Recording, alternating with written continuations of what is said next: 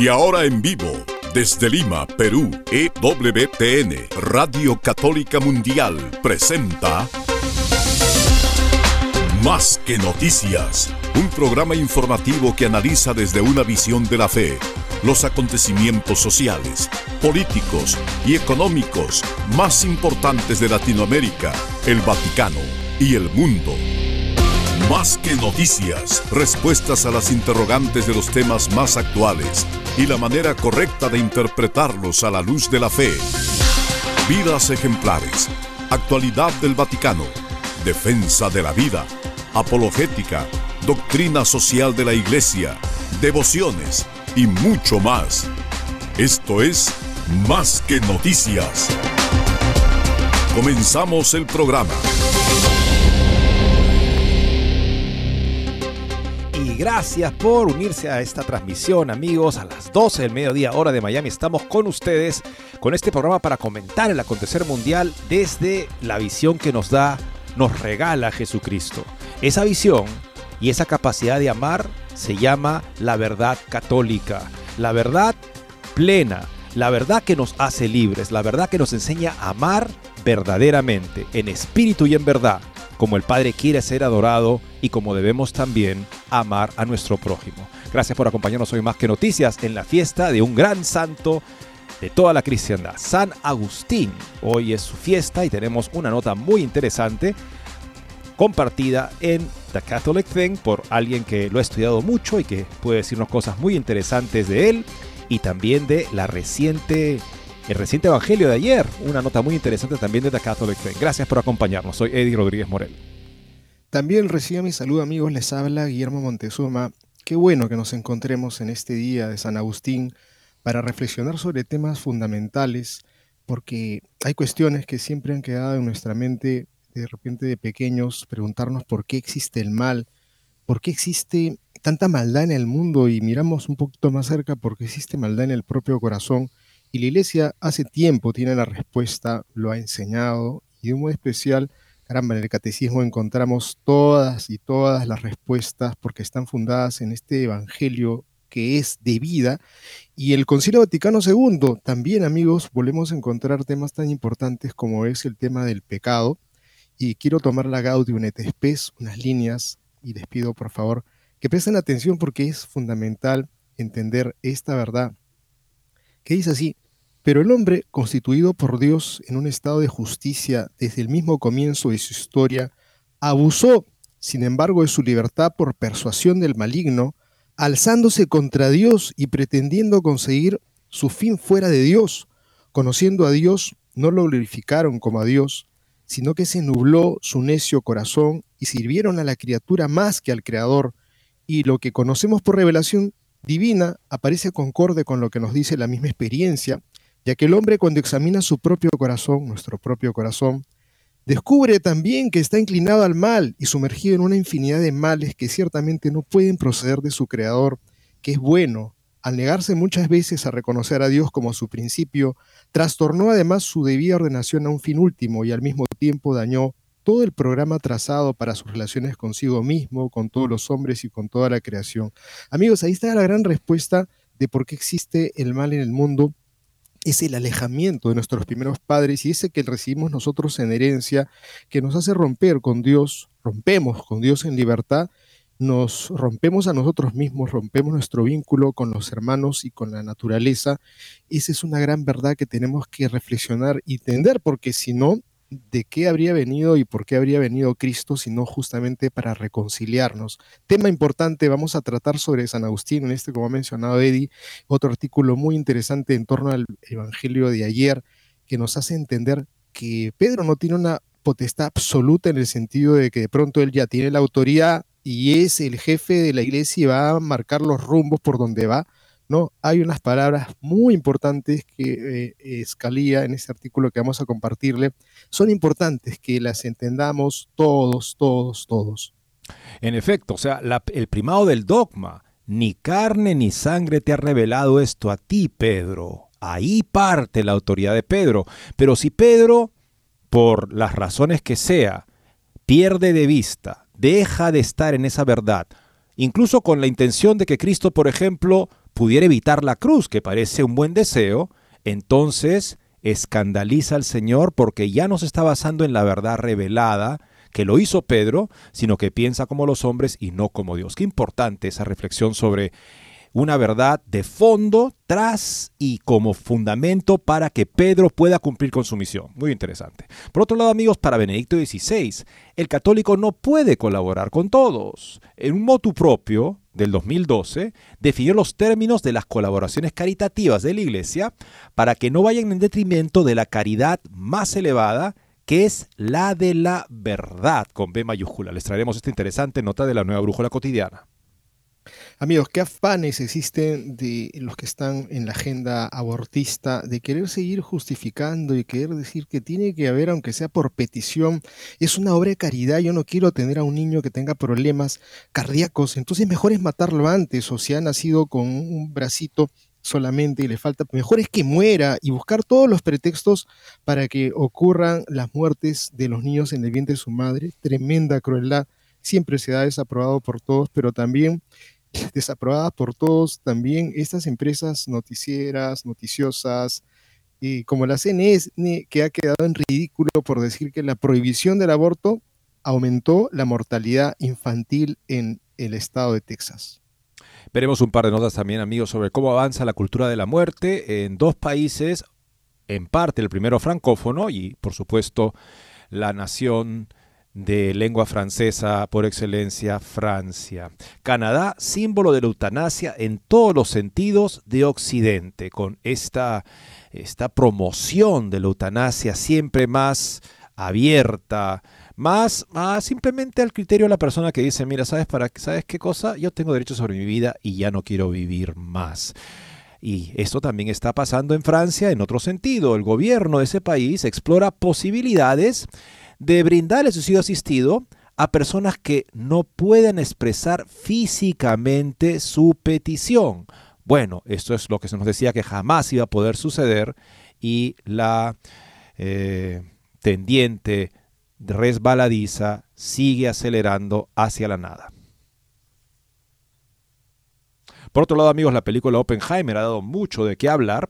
Tenemos una interesante reseña y comentario con la profundidad característica de los artículos de la nueva brújula cotidiana. Oppenheimer, Nolan, el director, no puede rehabilitar al destructor de mundos. Es una nota que se, digamos, este, reconoce y celebra los grandes logros cinematográficos de esta película, a la vez que da por sentado de que una persona que quiera de alguna manera ver lo que hizo Oppenheimer como algo justificado en nombre de que esto iba a acabar más rápido con la guerra y que si no iban a morir muchas personas, los argumentos que usó la administración, el gobierno de Truman para legitimar algo que le convenía políticamente a Truman, que acabara la guerra con la rendición incondicional de Japón, pero a costo de lanzar bombas que acabaron en segundos con poblaciones enteras de ciudades. Eso, amigos, jamás puede justificarse moralmente. Hay que también pensar, y podemos hablar de esto, que eh, más del 50% de las ciudades japonesas, para antes de que se lanzaran las bombas, estaban destruidas entre un 50 90%, devastadas con bombardeo convencional, lo cual de por sí es inmoral. O sea que decir que tenía que rendirse incondicionalmente Japón para que, en fin, Truman pudiera quedar como el gran héroe de la guerra, jamás en base a la utilidad política de alguien como el señor Truman en ese caso, podemos justificar la matanza indiscriminada de personas civiles por el uso de armas de destrucción masiva. Con esto y más amigos regresamos después de una muy breve pausa. No se muevan de EWTN, Radio Católica Mundial. Enseguida regresamos con Más que Noticias.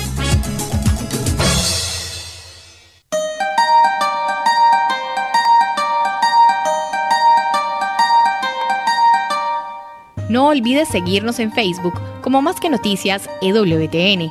Allí podrás encontrar las noticias que tratamos día a día en el programa. Además, pueden escribirnos con sus comentarios o sugerencias.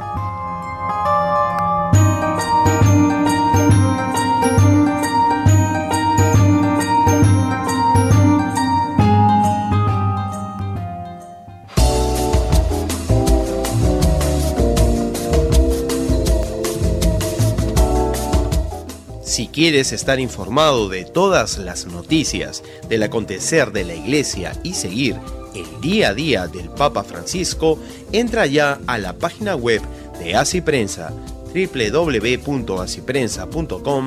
y podrás estar enterado de todo lo que sucede en la iglesia.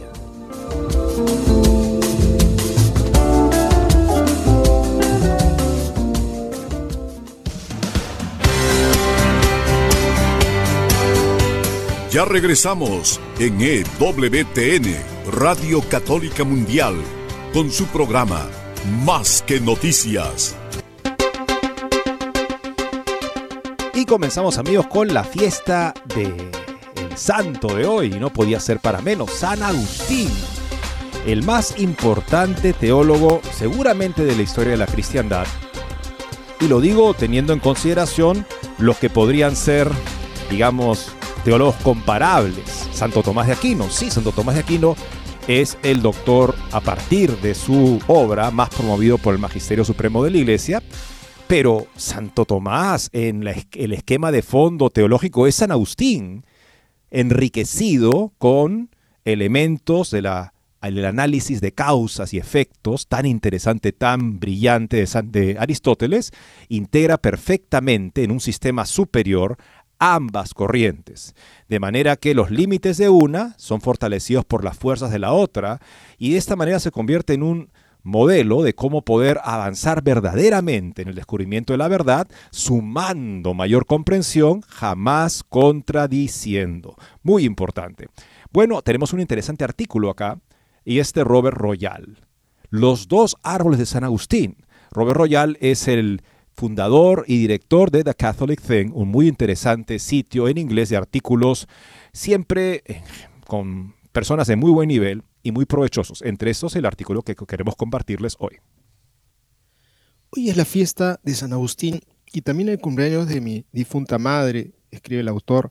No creo que haya leído nunca una palabra de Agustín, pero es posible que se haya enterado de las lágrimas de Santa Mónica por su hijo pequeño, como se relata en las confesiones e hizo la conexión con las vacilaciones adolescentes de su propio hijo. En cualquier caso, cuando lean, lees a Agustín, es casi imposible no ver paralelos con tu propia vida y de una manera profundamente personal. Tomás de Aquino es principalmente el gran maestro de la mente, Agustín el guiado apasionado del corazón. La primera página de las confesiones, por supuesto, contiene su frase tan citada. Nos hiciste para ti y nuestro corazón está inquieto hasta que descansa en ti. Puedes leer eso simplemente como una expresión piadosa y que no hace daño. Sin embargo, cuando, enseño, cuando enseño Agustín, advierto a los estudiantes que no den por sentado que ya saben lo que significa aquí corazón. Si sigues leyendo, obtendrás una exposición profunda en medio de una historia de tentaciones y ambiciones mundanas, confusiones intelectuales y espirituales, tan poderosos entonces como lo son ahora, de lo que significan esas palabras aparentemente simples. Los comentaristas sociales a veces hablan como el mundo ha perdido su historia, lo que significa que ya no sabemos por qué existimos como personas o sociedades. En el fondo la historia que hemos perdido es la visión bíblica de la historia. Como resultado, las historias con las que las sustituimos, la ilustración, la grandeza nacional, el progreso económico, incluso la ciencia, que dependían de que hubiera un sentido y una dirección para la vida, ya no tienen ninguna sustancia real. Y eso nos muestra los intentos desesperados de establecer una identidad, aferrándose a comunidades de raza y género o participando en cruzadas ambientales o políticas, son, al final, manifestaciones modernas de corazones inquietos.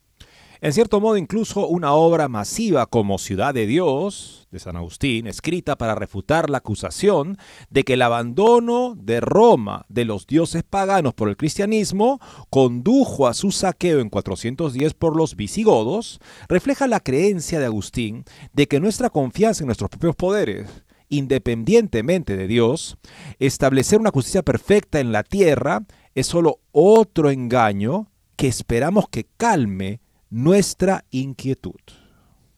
Las confesiones de San Agustín primero narran lo que es perder la verdadera historia del mundo y agitarse.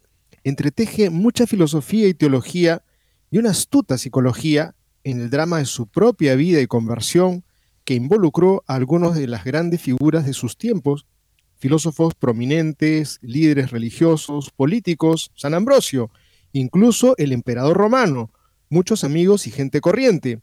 Pero su historia personal finalmente solo cobra sentido cuando recupera la historia más amplia, un tema natural para los escritores de ficción. Luis de Wolf, hace medio siglo, escribió una novela todavía interesante sobre Agustín, La llama inquieta, y la concubina del joven Agustín, cuyo nombre no se menciona en Confesiones, ha recibido un tratamiento imaginativo en las confesiones de Susan Wolf. El padre Alian Nichols, dominico, con una humildad poco común entre los grandes eruditos, admite sin rodeos, con la posible excepción de Cicerón, se sabe más sobre San Agustín que sobre cualquier otra figura de la antigüedad. Sabemos demasiado sobre él para que ese conocimiento sea fácilmente manejable. Sin embargo, Nichols en Los Maestros Cantores, Padres de la Iglesia de Oriente, del Oriente Griego y el Occidente Latino, se las arregla maravillosamente. Aún así, ¿qué se puede aprender de un hombre que murió hace 1600 años, en una época y un lugar tan diferentes a los nuestros, que se necesita un gran esfuerzo, tanto de imaginación como de estudio, para empezar a comprender de qué se trataba? Bueno, tal vez lo primero es que, a pesar de todas esas diferencias, hay muchas cosas que nos hablan con aguda inmediatez, porque, como dicen los orgullosos progresistas de todas las edades, muchas cosas humanas no cambian. Padre Nicos lo resume como una historia de dos árboles. El primero, el peral del que Agustín y su pandilla adolescente robaron fruta al principio de Confesiones, no porque tuvieran hambre o las peras estuvieran buenas, no lo eran, sino por perversidad casual. La refutación más profunda de lo que ahora llamamos estar woke despertado es la creencia clásica y cristiana de que los corazones humanos todos los corazones humanos, incluidos los más despertados, vacilan entre el bien y el mal y para usar un término estricto, el mal. En el mundo antiguo la gente era tan consciente del mal que se desarrolló una religión, los maniqueíos, los maniqueísmos, que postulaba dos dioses, uno bueno y otro malo. Agustín pasó alrededor de una década envuelto en esa falsa fe hasta que pensó en cómo salir de ella. Pero pocos otros, muchos otros no lo hicieron. El padre Nicos dice, el conjunto más completo de escritos maniqueos está en chino, lo que atestigua que la religión de la luz, entre comillas, se extendió tanto hacia el este como hacia el oeste. Desde Argelia hasta China, fue el principal competidor del cristianismo hasta el surgimiento del Islam. O sea, el hecho del mal hizo que se desarrollara, se extendiera una filosofía religiosa que decía que había un Dios del bien y un Dios del mal, como para dar respuesta a ese problema al que Agustín también se enfrentó por años, acabando él por 10 años en la secta maniquea. El peral, como el árbol del conocimiento del bien y del mal, cuenta una historia profunda. En última instancia, no es la sociedad, ni las condiciones económicas, ni tu familia lo que explica tu mal comportamiento, porque las imperfecciones que se encuentran entre ellos provienen de la misma fuente humana, corazones inquietos atraídos por el bien y el mal. Pero hay otro árbol en la historia. En el momento de su conversión, me arrojé, no sé cómo, debajo de cierta higuera, dice Agustín en el libro 8. Padre Nicolás se da cuenta de lo que muchos de nosotros podríamos pasar por alto, que el segundo árbol es una higuera, y fue con hojas de higuera que Adán y Eva se hicieron cubiertas después de pecar y sentirse desnudos. Sin duda Agustín tenía esto en mente, y entonces lo que está a punto de suceder es precisamente una inversión de la dirección que tomamos ese día fatal en el Edén. Lo que sucede cada vez que alguien se convierte, gira en la dirección correcta, recupera la historia del mundo, que es también nuestra historia personal, y encuentra la paz del corazón. Qué bien planteado, esto me parece interesantísimo, ¿no? El tema de que hemos perdido nuestra historia en Occidente, lo que significa que ya no sabemos por qué existimos como personas o sociedades. Pero en el fondo la historia que hemos perdido, los que hablamos español, inglés, francés, en fin, es la visión bíblica de la historia. Y como resultado, las historias con las que sustituimos esa historia que hemos perdido, la historia bíblica, que es la ilustración, la, el nacionalismo del siglo XIX que llevó finalmente a la Primera Guerra Mundial, el progreso económico, incluso la ciencia, este, como dice, historias que dependían de que hubiera un sentido, porque tenían de alguna manera un origen en una visión cristiana de la realidad, deformada por supuesto, finalmente en cada una de estas, eh, digamos, candidatas a, ser, a llenar el vacío que dejó el cristianismo, eh, ya no tienen sentido.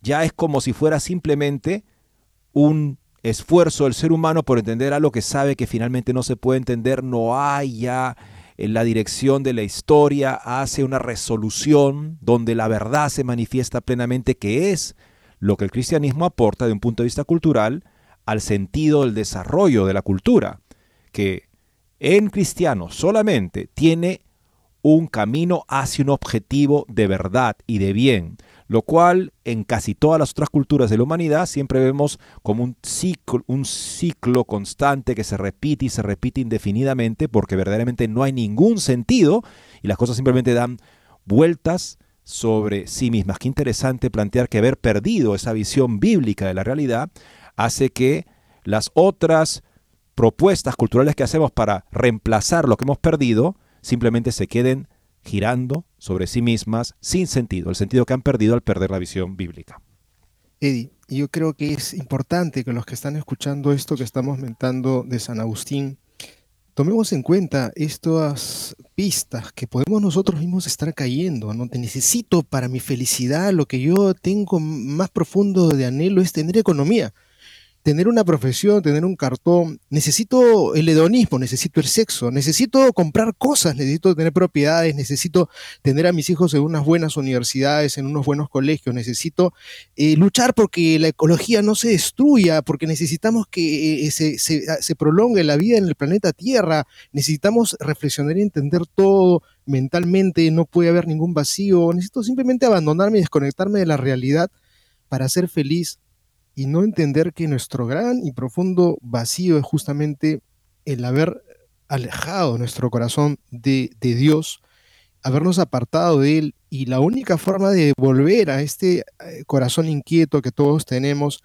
es ponernos justamente junto al corazón de Jesús y encontrar en Él toda la claridad, toda la fuerza. Y eso no significa renunciar a estas cosas, entre comillas, buenas, que también se presentan como favorables, humanas, porque probablemente sean importantes, pero no absolutas. Yo creo que tenemos nosotros que replantear nuestros anhelos más profundos y encontrar primero en el amor a Jesucristo, a su corazón, para después desarrollar todos los otros ámbitos que puedan ser ilícitos, buenos, y, y, encontrar en él justamente la gran luz, que es justamente San Agustín con esta frase tan conmovedora, pues mi corazón está inquieto hasta que no descanse en ti, Señor. Sí, es que un corazón que anhela la verdad, anhela el bien. Ser de veras sabio es hacerte niño, es decir, hijo amado, con el que todo lo sabe. Tenemos que hacernos como niños para entrar al reino de los cielos. Y eso es algo que estaba en la confesión de fe de Pedro. Él había recibido de Dios, su Padre, una luz para reconocer al Mesías. Y eso lo había hecho a él el representante, el encargado de ser la roca de la nueva comunidad. Pero en ese mismo episodio vemos que Pedro empieza a pensar como los hombres y no como Dios. O sea, cae de esa verdad revelada y se pone a pensar según su propia imaginación, incluso su compasión y su amistad hacia Jesús, para buscar evitarle la cruz al Señor. Y eso hace que el Señor le diga en ese mismo episodio, en esa misma situación en la que acaba de hacerlo Pedro, apártate de mí, Satanás, eres escándalo para mí porque piensas como los hombres y no como Dios. ¿Qué quiere decir esto? Que Pedro no es un absoluto, que el mm, supuesto, el, el fundamento de la misión de Pedro, que es tremenda y es real, es la verdad revelada por Dios a la que Pedro debe ser siempre fiel. Muy interesante cómo lo plantea el padre Paul Scalí en una interesante nota publicada el día de ayer con respecto al Evangelio de ayer domingo, Mateo 16, 13 al 20. Como escribe el padre Scalí, es uno de los más estereotípicamente católicos, incluso papales. Contiene las palabras de Cristo a Simón Pedro. el cambio de nombre, la entrega de las llaves y la promesa a la iglesia edificada sobre él, sobre Pedro. Ahora bien, la tentación católica es saltar de inmediato a la importancia de esta escena para establecer y defender la autoridad papal y eclesial. En efecto, como indica el texto, nuestro Señor construyó su iglesia sobre Pedro y sobre ningún otro. Le dio las llaves a Pedro y a nadie más. Pero este pasaje contiene un principio aún más fundamental sin el cual no podemos entender adecuadamente el papado o la autoridad eclesial. Las palabras más importantes de nuestro Señor en el pasaje no son el cambio de nombre de Simón y la entrega de las llaves, sino lo que viene antes. En respuesta a la confesión de fe de Simón Pedro, Jesús proclama solemnemente, Bienaventurado eres, Simón, hijo de Jonás, porque esto no no os lo ha revelado carne ni sangre, sino mi Padre Celestial. Estas palabras afirman no solo la fe personal de Simón Pedro, sino también su respuesta dogmática. Dogma se refiere a una verdad revelada justamente. Confirmar lo que San John Henry Newman llama el principio del dogma, es decir, verdades reveladas, sobrenaturales, irrevocablemente expresadas en lenguaje humano, imperfecto porque es humano, pero definitivo y necesario porque viene dado desde arriba. Las palabras de Simón Pedro no son solo una aspiración piadosa, sino también un dogma, una verdad revelada teológica. De hecho, pueden ser piadosas precisamente porque son dogmáticas. Sin dogma, la piedad está vacía. Sus palabras expresan la verdad sobre la persona de Jesús. Sirven como medio para proclamar esa verdad a los demás y transmitirla a las generaciones siguientes. Más importante aún, la aprobación de nuestro Señor de la declaración dogmática de Simón Pedro afirma el principio de que podemos hablar inteligentemente acerca de lo divino. Al principio del dogma se contrapone en primer lugar a la creatividad humana esto no os lo ha revelado ni de carne ni de sangre. La fe de la iglesia es recibida de Dios, no fabricada por el hombre. No es una colección de ideas meramente humanas. Nuestro conocimiento de Dios tampoco proviene de nuestra propia inteligencia o perspicacia. Nuestra fe proviene del Padre Celestial, de Cristo. Él ha hablado su palabra al mundo de tal manera que no solo podemos recibirla, sino también transmitirla pero nuestra naturaleza humana caída no quiere recibir nada. Eso indicaría una falta de libertad. Preferimos imitar a Eva y captar. Estamos tan esclavizados a nuestra autonomía que rechazamos incluso la naturaleza dada, recibida de nuestros propios cuerpos y elegimos autoidentificarnos como algo más. De manera similar nos revelamos ante la idea de una verdad que nosotros mismos no hemos inventado. Entonces, más que dogmas, la gente habla de las políticas o posturas de la iglesia. ¿Cambiará la iglesia su política sobre las mujeres sacerdotes? ¿Qué pasa con la postura de la iglesia sobre el aborto? La negativa a recibir la fe según el principio del dogma significa que no, que no tenemos nada seguro y cierto, solo reglas que pueden cambiar. Esto no os lo ha revelado ni carne ni sangre. El principio del dogma también contrasta con la opinión popular. Toda esta escena del Evangelio comienza con la pregunta de nuestro Señor, ¿quién dice la gente que es el Hijo del Hombre? Los resultados de esta primitiva encuesta de opinión pública son desalentadores y predecibles. La multitud no sabe quién es, pero eso no sorprende a nuestro Señor. Después de todo, él no hace la pregunta para aprender algo. Pide para que los apóstoles aprendan a no buscar la verdadera fe en la opinión pública. Creo que esto es fundamental, amigos, que podamos entender. No es que Jesucristo está haciéndole una encuesta, está tratando de dar una enseñanza. Creo que esto es fundamental y no podemos nosotros mirar esto tan fácilmente. La fe católica no surge de encuestas, sondeos de opinión, referendos o incluso sínodos. Viene de Dios. Esos otros instrumentos pueden ser útiles en ocasiones para comprender cuál es la mejor manera de expresar y transmitir la fe, pero la fe misma es de origen divino. El incumplimiento del principio del dogma lleva inevitablemente a los miembros de la Iglesia a perseguir a la opinión pública, tratando desesperadamente de moldear la fe según lo que otros piensan que debería ser. El principio del dogma tiene también un tremendo significado para la vida interior y el gobierno de la Iglesia. Por eso debemos apreciar este principio antes de las promesas de nuestro Señor a Pedro y a la Iglesia. La autoridad eclesial y papal surge únicamente del principio del dogma y a su vez están a su servicio.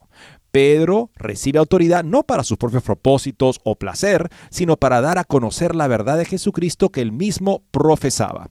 La iglesia será gobernada por la verdad o por el poder. Por supuesto, eso no es cierto para cualquier institución en un grado u otro. Eso es cierto, perdón, para cualquier institución en un grado u otro, pero para la iglesia cuya vida misma proviene de la revelación del Padre, es tanto más importante que se rija por la verdad.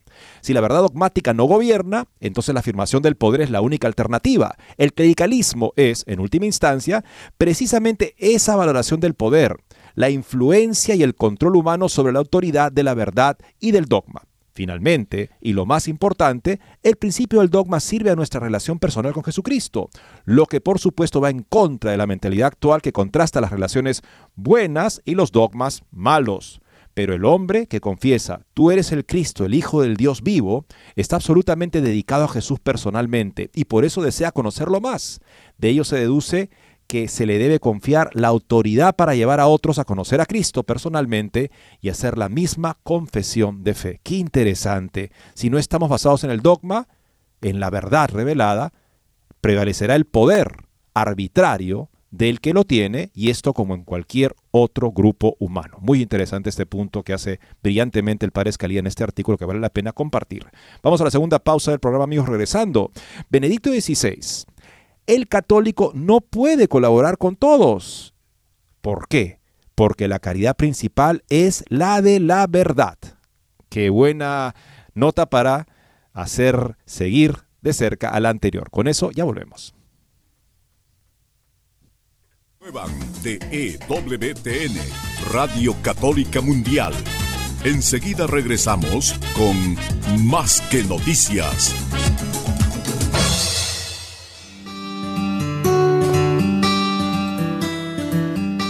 En la página web de EWTN podrás encontrar los programas de EWTN Radio y Televisión. Solo tienes que descargar los podcasts y así encontrarás tus programas preferidos. Recuerda en www.ewtn.com.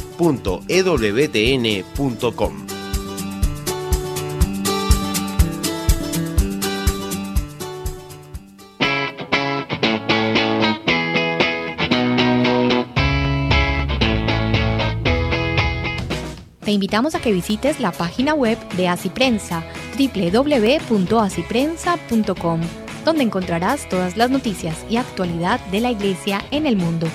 No lo olvides, www.asiprensa.com.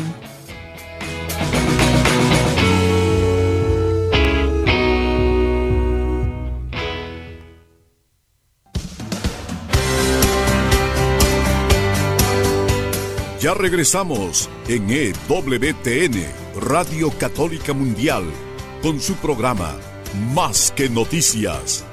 Para comunicarse en vivo con Más que Noticias, nos pueden llamar desde Estados Unidos al teléfono gratuito 1-866-398-6377 y desde cualquier parte del mundo al 205-271-2976.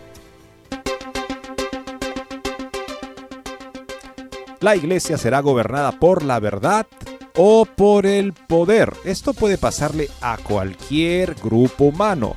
Y el episodio de Mateo 16, en el cual Pedro recibe la autoridad suprema de Cristo para ser la roca en la que se funda su iglesia, deja muy claro, como hace ver el padre Escalía, que el supuesto, el fundamento de Pedro, que no es el fundamento último, sino que tiene que estar fundado justamente en la palabra de Dios, es lo que le permite a Pedro realizar su misión. Y si Pedro por cualquier razón, buena o mala, empezara a querer encontrar su fundamento en lo que Pedro mismo hace y piensa, pues entonces escandalizaría al propio Cristo y no sería capaz de cumplir con su misión que está en confirmar a sus hermanos. Como le dice Cristo en la última cena, cuando te hayas convertido, Pedro, literalmente cuando hayas cambiado de mentalidad, confirma a tus hermanos. Eso nos lo dice el Señor a todos nosotros y es el dogma justamente como dice, lo que nos permite a nosotros tener una relación real con Cristo. Nos basamos en la palabra de Dios, lo que Dios ha revelado sobre el dogma. Es el principio del dogma del cual depende el éxito de la misión de la iglesia o su fracaso, como vemos lamentablemente en todos los ambientes de la iglesia que se apartan de la verdad. Y miramos esta nota, amigos, en la nueva brújula cotidiana, cuyo título es Para Benedicto XVI, el católico no puede colaborar con todos.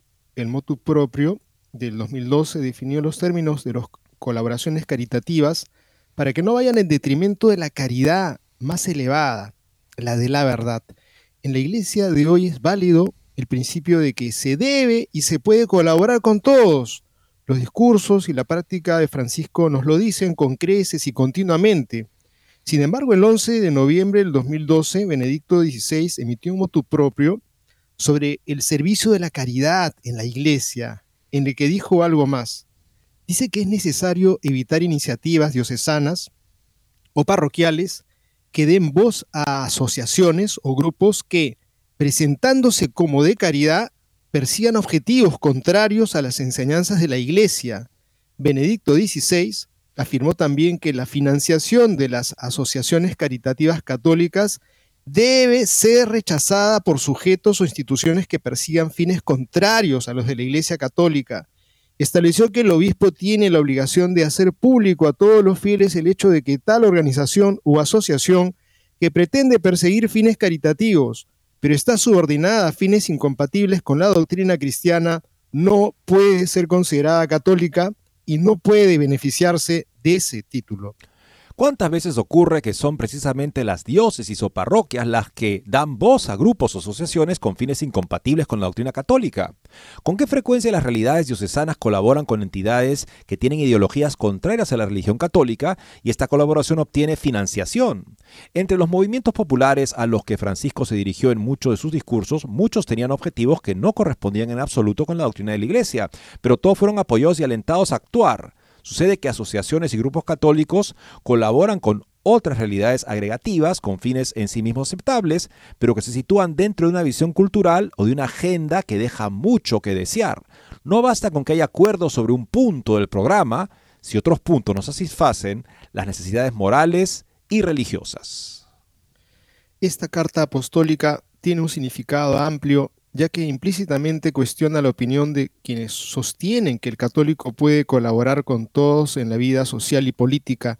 Esta actividad es ciertamente una forma de caridad, pero la caridad debe mantenerse junto con las otras dos funciones propias de la Iglesia, la litúrgica y la doctrinal, de enseñar la palabra de Dios. Creo que eso nos debe quedar a todos claros, amigos. ¿Cuántas veces se ha usado a la Iglesia para fines, y a veces de una manera hasta ingenua? Recuerdo alguna experiencia apostólica en donde invitaron a uno de los que estaba por ahí haciendo el servicio de misiones y estaba revestido con su sotana y con su sobrepelliz para que echara pues un poco de tierra a esta primera obra que iban a montar en, una, en un pueblo pobre del sur del Perú. Y, y, simplemente se puso ahí al su lado la persona que iba luego a utilizar la fotografía para hablar de que era un magnífico católico cuando en realidad no lo era. Creo que eso es un asunto de dos más dos elemental, como para poder decir, no podemos ser necios y ser ingenuos de que detrás de repente de una cosa tan tonta como coger una lampita y tirar una tierra, eh, había una persona que estaba utilizando a la iglesia para otros objetivos que eran incluso contrarios a los del bien común. Creo que es un ABC.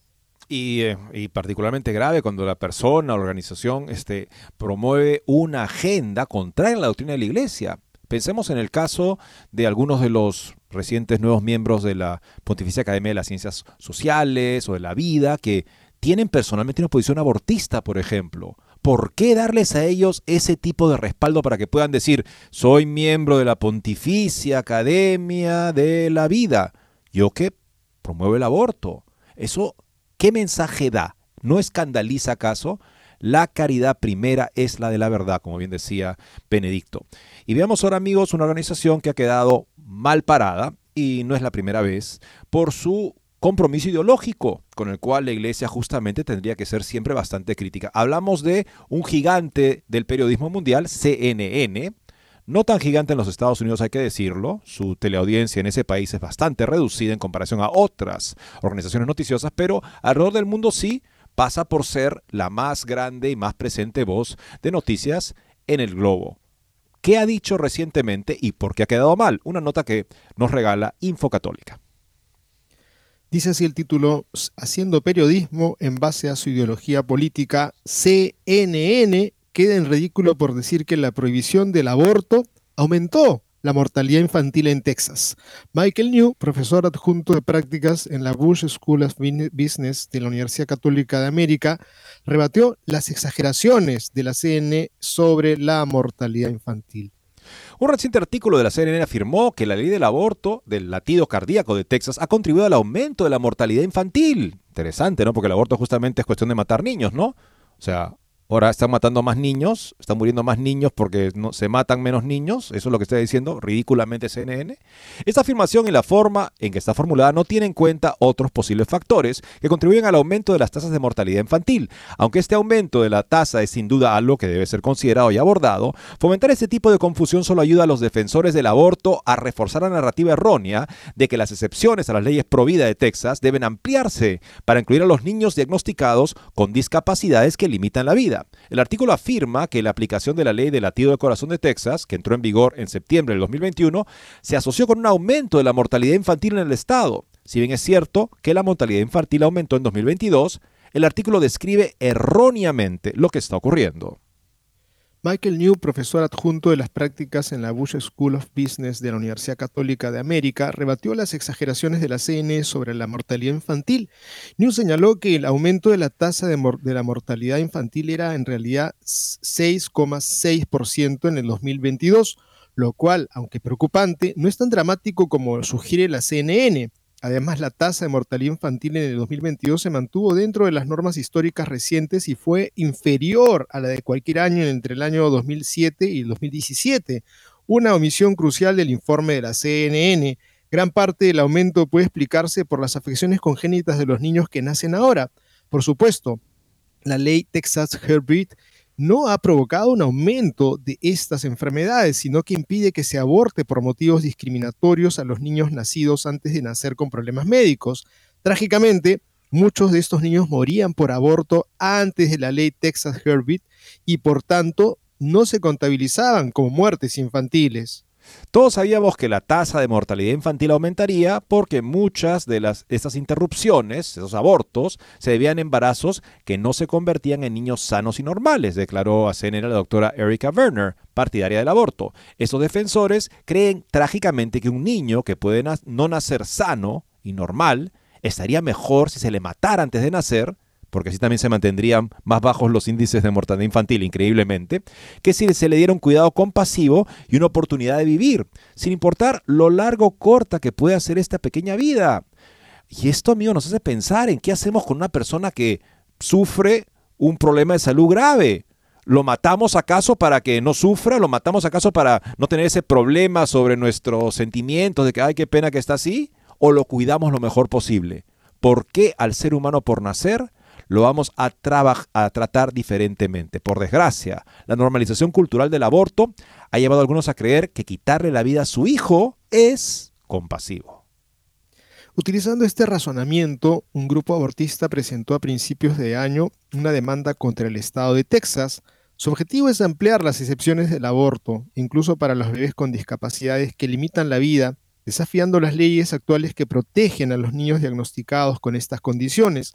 Lamentablemente, medios de comunicación como la CNN agrupan los diagnósticos fetales que limitan la vida con los casos en los que la vida de la madre corre peligro, lo que lleva a muchos tejanos a confundirse sobre la claridad de la ley. Los defensores del aborto están haciendo todo lo posible para que vuelva el aborto a petición, el artículo de la CNN es un claro intento de suscitar simpatía, haciendo creer a los lectores desinformados que las leyes prohibidas de Texas están haciendo más mal que bien. En realidad, se están salvando miles de vidas que habrían sido arrebatadas por el aborto. Es probable que la afirmación engañosa de la CNN haya difundido ideas erróneas sobre las sólidas leyes prohibidas en el estado de Texas, como la ley de latidos del corazón, provocando la posible denegación de cuidados cruciales para las mujeres y la confusión en torno a la distinción entre diagnósticos que limitan la vida del bebé y la salud de la madre. O sea, no que el niño va a nacer para morir, sino que nace con una salud delicada. O sea, ¿eso es suficiente razón para matarlo? Según la lógica del aborto, obviamente sí para revelar la maldad de esa agenda. La información sesgada en los medios de comunicación sobre la ley de latidos cardíacos de Texas ha causado confusión entre los médicos y sus pacientes, poniendo en peligro a mujeres y niños. Debemos seguir declarando, escribe el autor, la verdad cuando se difunde ese tipo de información falsa para que las leyes pro puedan seguir protegiendo tanto a mujeres como a niños. Buena buena aclaración que no, no, esperamos encontrar, por supuesto, de medios como la CNN, que en este artículo, como en muchos otros eh, momentos, ha dejado clara su posición abortista en toda etapa del embarazo, seguramente. Bueno, qué lamentable, ¿no? Para la CNN siempre marca una línea más, a la raya más al tigre, porque pierde credibilidad al presentar artículos tan necios en donde obviamente las sumatorias se tienen que hacer desde la verdad, no desde la ideología y menos desde el dinero y los afanes crueles de estas personas que quieren muerte. Oh, pobre niño, van a ser con problemas cardíacos, mejor que muera. Qué buena caridad que están haciendo, ¿no? Canadá, símbolo de la eutanasia en todos los sentidos de Occidente, bajo el liderazgo de Trudeau, el Canadá liberal se está volviendo cada vez más antivida y totalitario. Véase la progresiva extensión de la eutanasia con una marcada impronta eugenésica y la reeducación que se le quiere imponer a Jordan Peterson por sus ideas. Canadá, bajo el régimen de liberalismo insaciable impuesto por el primer ministro Justin Trudeau, liberalismo entre comillas, porque bastante dictatorial, en el cargo desde el 2015 está mostrando ahora al mundo entero la terrible eutanasia de la democracia liberal en Occidente. O sea, cómo se está suicidando la democracia liberal en Occidente, una vez que sus raíces e iglesias cristianas fueron opuestas y vilipendiadas. El liberalismo está roto y la prueba clara está en la sucesión de decisiones cada vez más totalitarias que emprende Canadá, con eutanasia eugenésica ilimitada y reeducación para todo aquel que no se homogenice con el poder cultural, político e incivilizado moderno. ¿Qué es el liberalismo? Claro, hay muchas facetas, pero podemos estar de acuerdo con David Brooks, editorialista del New York Times, quien en el Atlántico, es una prensa, identificó su idea central en la autonomía, o mejor dicho, el Estado no tiene derecho a interferir con la libertad de elección individual de un ciudadano siempre que no perjudique a nadie. En este sentido, las credenciales liberales del Canadá son impecables. Su Carta de Derechos y Libertades de 1982 es un modelo para otros países. Pero, ¿por qué entonces muere tanta gente mediante la eutanasia? La eutanasia, o como se llama en Canadá, asistencia médica para morir, ha pasado de cero en el 2016 a más de 10.000 muertes en el 2021, 13.500 en el 2022, con un crecimiento nacional del 34% en el último año.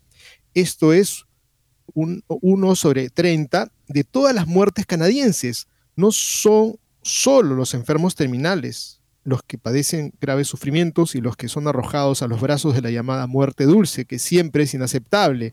Actualmente entre los usuarios de la eutanasia en Canadá se encuentran personas con pérdida de audición, soledad, malestar psicológico, simples presos y pobres, pero también donantes de órganos. Amigos, yo he escuchado a varias personas que me han dicho alguna vez, Canadá es un paraíso, es el lugar donde me hubiera gustado pasar mis últimos días y creo que en verdad se los acelerarían por todas estas condiciones en donde pues el que está llegando a Canadá con estas características probablemente esté puesto en la cama 13, esa que le dicen el, el aeropuerto, porque los mandan directamente, no sabemos al cielo, pero sí a la muerte.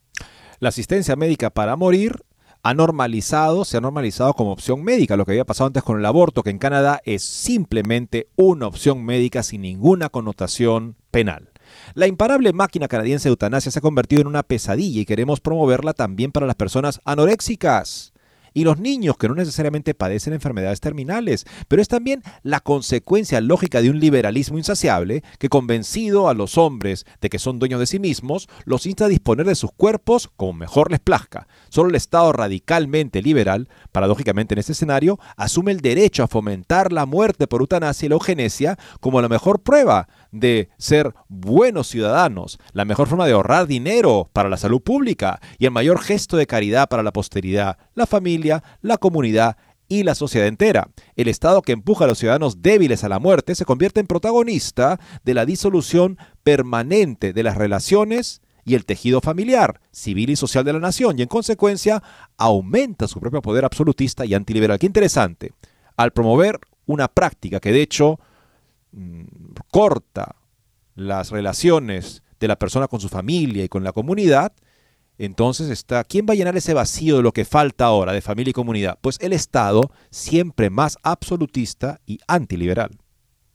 Otro ejemplo dramático del fracaso de la democracia y del Estado antiliberal en Canadá es la fatwa estatal contra el psicólogo y el exprofesor de la Universidad de Toronto, Jordan Peterson, condenado por el Colegio de Psicólogos de Ontario y por el Tribunal de Ontario a someterse a un proceso de reeducación, programa de entrenamiento. El motivo de la condena sus publicaciones en redes sociales y videos de conferencias y programas en los que defiende los valores judeocristianos, la libertad de expresión, la lucha contra la ideología de género falsa e intolerante, el alarmismo climático y el abuso médico de menores a favor de la mentira sobre la reasignación de sexo. Sería acosar a clientes y compañeros psicólogos. Peterson, uno de los pensadores más escuchados entre los conservadores, debería someterse a un curso genérico de reeducación al estilo comunista chino-soviético para evitar que le retiren su licencia profesional como psicólogo. En enero del 2022, el Colegio de la Orden había exigido a Peterson que trabajara con la doctora Erika Abner y con el doctor Gail Siskin, revisará, reflexionará y mejorará su profesionalismo al hablar en público y completará el programa de coaching dentro de los seis meses siguientes a la recepción de la decisión de la autoridad pertinente.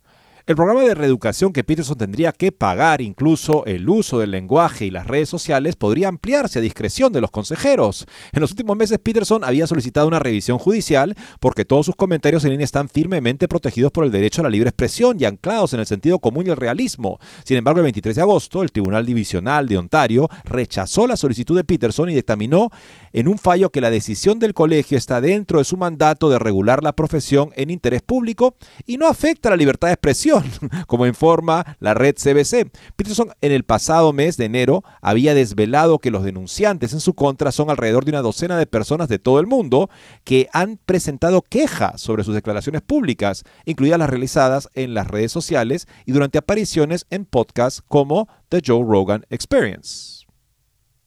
En su respuesta al fallo del Tribunal Divisional de Ontario, anunciado en un video en Twitter el 24 de agosto y publicado ayer, Peterson dice que no quiere aceptar la decisión ni niega su discurso de sentido común. Más bien dice a regañadientes que está dispuesto a perder su licencia profesional y finalmente denuncia enérgicamente la transformación del Estado democrático liberal canadiense en un régimen totalitario, intolerante y represivo. En Canadá, como en el resto de Occidente, una vez que Dios y el cristianismo son abolidos, la tiranía de la libertad absoluta se transforma en eutanasia de la libertad misma. Amigos, qué terrible situación y para aquellos que están soñando en viajar a, Canadá para realizar sus sueños de dicha y felicidad, pues aquí van a encontrar bien rápido que totalitarismo no está en la China, está en este continente. O sea, ¿dónde está aquí la falla como psicólogo de Peterson, que estaría bajo la, la, la autoridad de este de este colegio de psicólogos. No, son opiniones políticas y a las que tienes todo derecho a expresarse, pero no, la Corte quiere silenciar a Peterson porque considera sus expresiones políticas inaceptables. Increíble que esto pase hoy en día por supuestamente libertad de expresión. Llegamos al final, Eddie, del programa. Rezamos siempre por la iglesia, que todas estas verdades que son falsas caigan por los suelos y que brille la libertad que nos ha traído Jesucristo. Muchas gracias y Dios mediante, mañana volveremos a encontrarnos.